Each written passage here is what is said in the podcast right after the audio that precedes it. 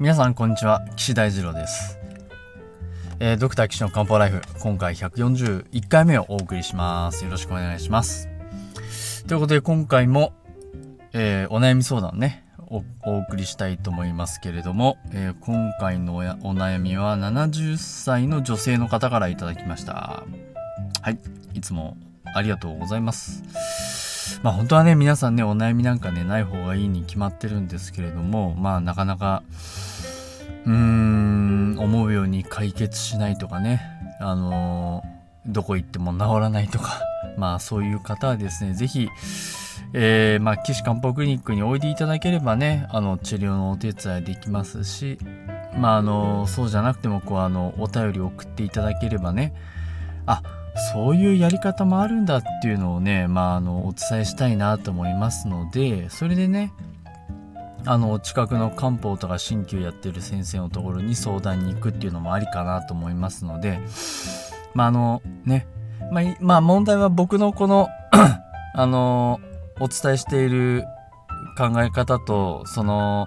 治療に赴く先生があの同じ考え方だとねとってもいいんですけどね。うーん場合によるとね結構そんなの関係ないとかね。そんなの嘘だなんておっしゃる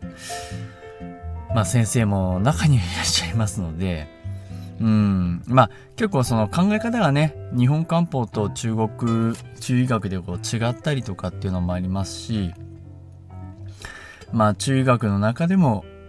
まあ何を大切にしてるかによってこう考えが変わったりとかねそういうのあると思います。僕なんかお医者さんだから薬がメインで治療してますけど針がメインでね治療してたりとかその針って言ってもその僕らみたいなその皇帝台形とか昔からのやり方をこう踏襲してる先生もいれば現代医学的な解剖とかあ筋膜とか電気と電気刺激とかそういうのをこうメインにやられてる先生もいてちょっとね先生方でこうずずれというかまあ考え方の違いっていうのはありますからまあ必ずしもあのー僕みたいにそのまあゴリゴリゴリっていうと変ですけど昔からやってる中学をねあの大切にやってる先生と巡り会えたらまあ話がスムーズなのかなと思います。結構学会とか行ってもまあまあね今ねちょっとコロナで行けませんけど学会でお話ししても皆さんそれぞれあの考え方があったりとかまあ僕はそのうーん患者さんねお悩みのある方が皆さんハッピーになればそれが一番いいと思っててまあそのやり方で今のところはその昔からの踏襲してきた中医学が一番やりやすい効果があるっていうふうに考えて採用採用というかまあ勉強させてもらってます。ただそれよりもねこっちの方がいいよとかあっちの方がいいよって患者さんが楽になるよっていうのがあればもうどんどん採用してうん行って皆さんがね楽になればいいなと思ってます。実は中医学もですねあの進歩発展の歴史なんですね。まああの日本人だとどうしても古いものがいいっていう風にこう考えがちで古いものこそ価値があるみたいな風になりがちなんですけれどあのそこを打ち破って新しい考え方とか理論を作ってってそれが大成されたのがまあうん現代の中学であります。ただ僕が考えてるのはあの基本基礎まあ基礎っていうのはつまりその昔の中学を知らないとでそしてそのどうして発展しててどこが発展したのかっていうことを知ら知っていた方があの分かりやすいですよね。うん。だ例えばその漢字のできる歴史とかなんでこの漢字ができたのかね、それこそ象形文字甲骨文字から象形文字になってそこから形が変わってこう漢字になりましたよっていうのを知ってると漢字の意味とか書き順とかえっとバランスの良さとかねそういうのも分かるじゃないですか。それと一緒なんでね僕は今だからその中医学の昔を探ってる最中で、まあ、まだまだ探りきれてませんけどでプラスそこはね自分の理論とか考えをこう作っていけたらベストなんだろうなと思ってます。だからいろんな先生のをねどんどん吸収したいなと思ってますけどね。はい。まあなんか知らないけど僕の周りには本当優秀な先生が多くてまああのー、まあ困っちゃうっていう 困りはしないんですけどいろいろこうね相談したり聞いたりそれこそ今コロナの治療とかに一生懸命やってる先生いるのでもうそういう先生にはもう是非とも頑張っていただいてまあ僕もね自分でできるところはまあ頑張ってうんやっていきたいと思いますし僕は今一番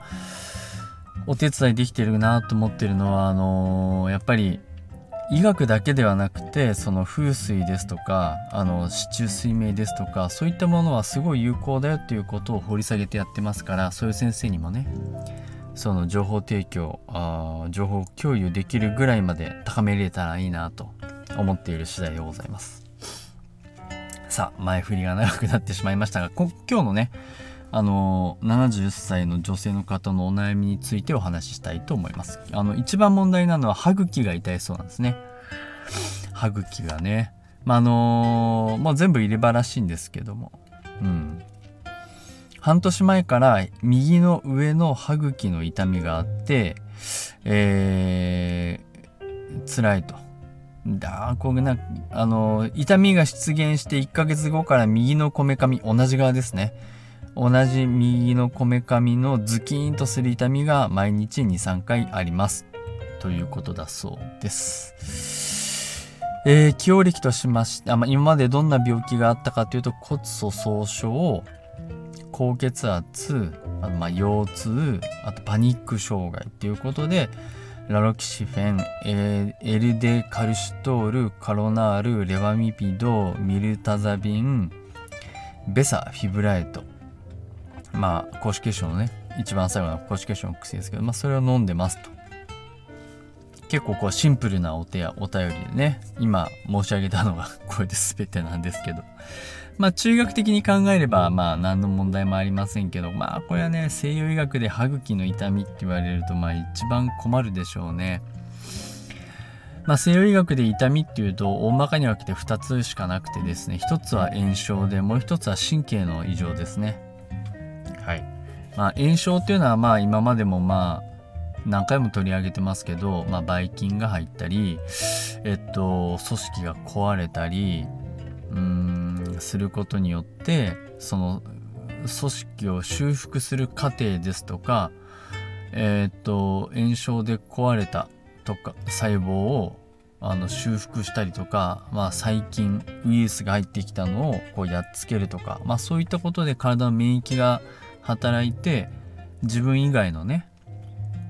あの組織細胞を排除するっていう、まあ、そういう働きが働くことによって、えー、組織が治りますという反応ですだから痛みが出たり腫れたり赤くなったり、えー、熱を持ったりっていうのが、まあ、あの炎症の特徴の症状ですよね。うん、この歯茎がそういう症状があるかどうかまずこれ見ないとですよね。例えばなんか、まあ、この子もともと添いれ歯らしいんで、歯が一本もないんだと思うんですけど、もともと歯が生えていたところからちょっと海が出ますとか、なんか臭い匂いがしますとか、まあ、そういうことがあれば、それは、あの、口腔内の常在菌が中に入っちゃって暴れてると。まあ、歯肉炎と。まあ、思想脳漏みたいな。まあまあ、そういう脳漏っていうのは脳、海が漏れるって書きますからね。歯茎の中にばい菌が入っちゃって暴れてることによる炎症があって、その炎症によって歯茎の痛みが起こる。そういうことですね。まあこれがあればね、大体歯医者さん行ってばい菌を殺す薬ね、抗菌薬飲めば大体治りますから、まあ基本的には問題、問題ありますけど、そんなあの、この番組にお悩み相談をしなきゃいけないような状態ではないんだと思うんですね。で、もう一個はまあ神経の痛みですよね。これ最近、ここ何年かでようやく出てきた考え方ですけど、慢性あ神経陰性疼痛っていう考え方ですよね。まあ、あのー、ヘルニアで神経が圧迫されたりとかなんだかんだで神経に問題があってでその神経が痛み走ってますとだからその神経を痛み取ってあげればいいよねっていうのがうーんあのー、プレガバリンとかあのー、そういう神経 すいませんちょっと今度忘れちゃって神経陰性疼痛の薬をね改善する薬がそんな感じ神経に効く薬になってます。あとはなあの神経結構ビタミンが重要なんであの昔からねあの神経がしびれるとか痛みがあるあのなんていうとあのビタミン剤をね処方してえー、たりしますけれどもねあんまりこれで治ったっていう話あんまり聞かないです。うん。なのでまあきっとこの人はそういう炎症とかね、えー、ない。あと歯医者さん行っても治らない。見た目は多分何ともないみたいなそんなことなんじゃないかなっていう想像をね書いてないんでわかんないですけど。まあ場合によるとこのパニック障害っていうのもあるからまあそのせいなんじゃないのみたいにこう言われてるところもあるんかもしれないですね。うん。はい。じゃあねでもここにねとってもいいヒントを書いてくれたんで今度これを中学的にこの方にねアドバイスするとしたらどんなことがあるかなっていうのを次回お話ししたいなと思います。はい。ということで、えー、岸漢方クリニックではねこういう方の治療してるんですけれどもドクター岸の漢方ライフでは、まあ、そんな治療になんか行けないよでも相談したいっていう方の相談をねあの募集しております。ホームページの URL あホームページのお問い合わせ欄からね、あの、お問い合わせいただければと思います。最近あの、LINE の方がね、なんか使いやすいなと思って、なので LINE でお友達登録してもらって、えっと、お悩みをお寄せいただいても構いません。この番組で取り上げてね、あの、こんなんがありますよっていうお話をさせていただきたいなと思います。えー、岸漢方クリニックのホームページは高崎漢方人道 .com です。takasaki-kanpo.jimdo.com です。えー、まあ皆さんお悩みはね、ない方がいいんですけれども、しょうがないお悩お悩みがね、解決できないような方、体のお悩みね、何でもお受けいたしますので、ぜひ一度ご連絡ください。ということで次回はこの歯茎の痛みの人をねどうやって、えー、お手伝いするかっていうことをお話ししたいと思います。それでは皆さんまた次回お会いしましょう。さようなら。